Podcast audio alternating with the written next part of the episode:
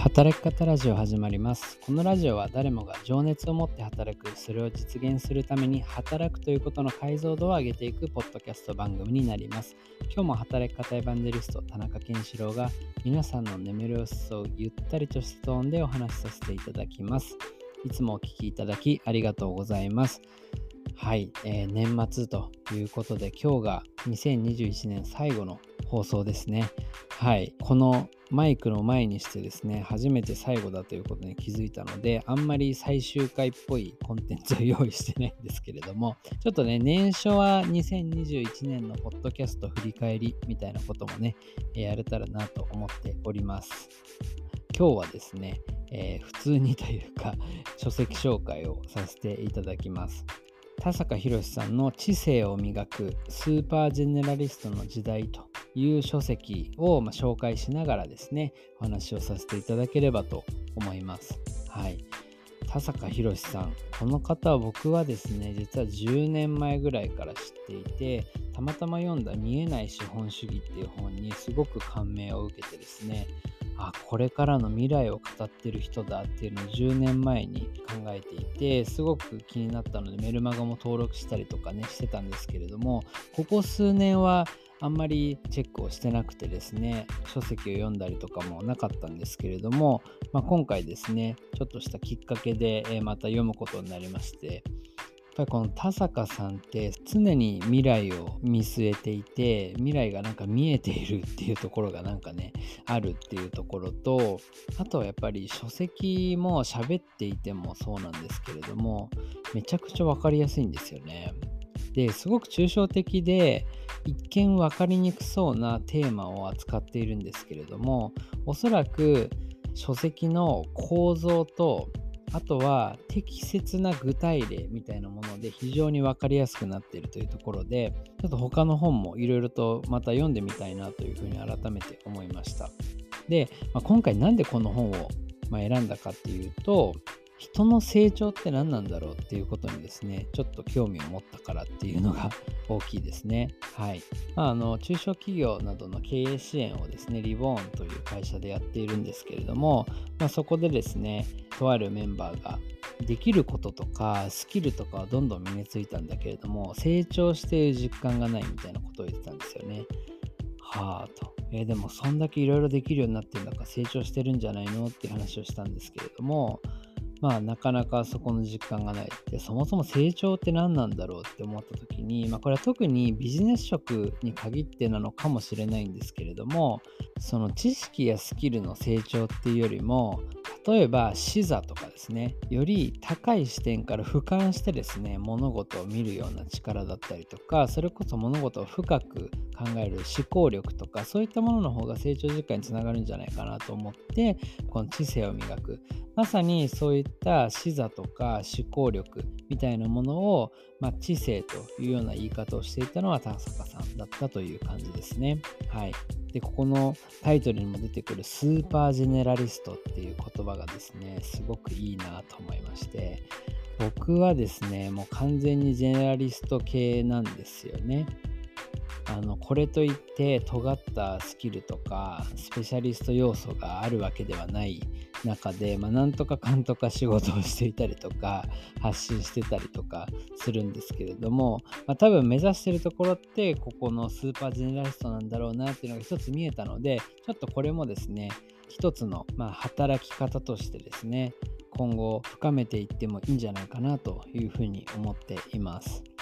はい。であとはですね、やっぱり前提として、まずですね、知性とは何なのかっていうところですよね。でこのラジオでもよく、その対になる言葉を説明することによって、その概念を理解できるっていうのをやってるんですけれども、この本では知性の対になる言葉っていうのが知能だというふうに言ってるんですね。知能と知性ってすごく似たような言葉ですけれども、全く逆なんだと言っています。で知能っていうのは何かっていうと答えがある問いに対して早く答えを出す力答えがある問いなんですよね。なので知識をたくさん持っていたりすることによって答えが出せるみたいなところですよね。え、数学で答えがあるようなもの大学受験とか高校受験とかのテストってほとんど答えがある場合が多いですよね。こういったものが知能だと思います。それこそニュートンの法則とかアインシュタインの相対性理論とかね、まあ、そういっためちゃくちゃ難しい事柄でも今はすでに理論になっているからこそ答えがあるわけですよね。なのでそれについて詳しいっていうのは知能が高いということです。じゃあ知性って何かっていうと答えのない問いに深く向き合うことができる力というふうに言っています。で、まあ、特にそのジェネラリスト思考というか、えー、まビジネス系の職とかですね、あるいは事業を自分で作っていくような人は、まあ、この答えのない問いに深く向き合うっていう力をま身につけなきゃいけない。でさらに言うと、今世の中がすごく不確実性が高いとかね、えー、ブーカの時代とか言われてますけども、世の中のいろんなことに答えがなくなっているわけですよね。そういった中で、この知性っていうものを伸ばしていくのは非常に重要だというところになります。で知性ってすごく難しそうに感じるんですけれども、例えば、自分のキャリアとかですよね。自分は今のこの職を続けていくべきなんだろうかとか、転職するべきじゃないのか。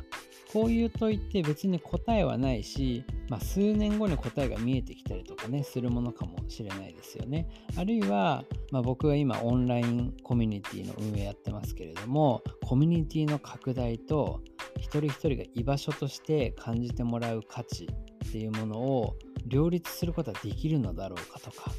ね、そういったものも答えがない問いですよね。どっかの教科書、コミュニティの教科書を見れば載っている話ではないじゃないですか。まあ、こういった身近だけれども答えのない問いって実はたくさんあると。そういうものに一個一個深く向き合っていくことが知性を伸ばすというふうに筆者は言っているという感じですね。で、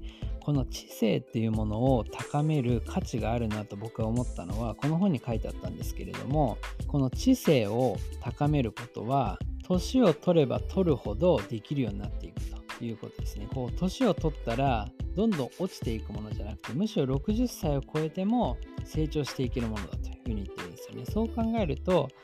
今の時点から、ま投資をしていくというかそこを伸ばしていく価値は十分にあるんじゃないかなと思うんですよね。という一方で世の中の多くの人はこの知性を十分に成長しきることができずに知能だけをま高めてその後停滞してしまうっていうのがあるというところですね。なのでちょっと自分を振り返ってみて、自分が成長させようとしてるのは知能だけじゃないかっていうことをですねちょっと立ち止まって考えるとすごく成長のきっかけになるんじゃないかなというふうに今回思いました。でじゃあなんで知性の成長ができなくなるかっていうとやっぱり答えのない問い答えのない問題それこそさっきキャリアの話しましたけれども自分はこの職業を続けていくべきかどうかみたいな問いを出された時にそこに本気で深く向き合えるかどうかっていうのは結構エネルギーがいるっていうんですよね。まあなんとなく分かりますよね。で大体多くの人は割り切ってしまうと。いうことですね具体的な例で話すと例えば上司から自分が頑張って作ったものに対してちょっと理不尽なフィードバックをもらったといやいや自分はこれが正しいと思って作ったのにって思った時にやっぱりこう大人になればなるほどこう割り切りを覚えてしまうんですよね。ああまあでも上司が A じゃなくて B と言ってるからじゃあ B にしようみたいな感じですね。でもその理由が上司が言ったからにして本質的にそれが正しいかとか、まあ、ユーザーさんにとってプラスなのかっていうことはもう考えなくなっちゃう。でこういったことを繰り返していくと知性が衰えていくっていうんですよね。はい。なかなか深いですよね。なので、まあおそらくそういった理不尽なことを言われた時に本当にそうなんだろうか本質的に A より B の方がいいんだろうかあるいはなぜその上司は、ま B の方がいいと言ったのか。で自分の認識と相手の認識のズレは一体何なのか。そういったことを一個一個、ましっかりと考えて問う。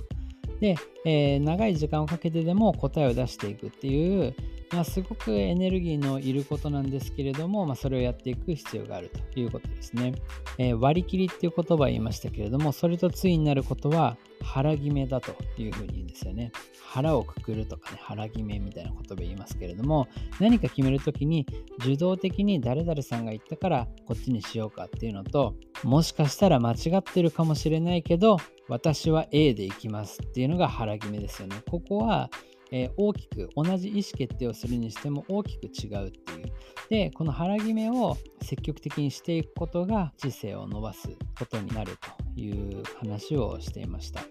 で、まあ、この結局はま腹を決めることだったりとか答えのない問いに向き合うっていうことこれにはすごくエネルギーがいるんですね。でこのエネルギーっていうものが年を取れば取るほど高まっていくっていうんですよね。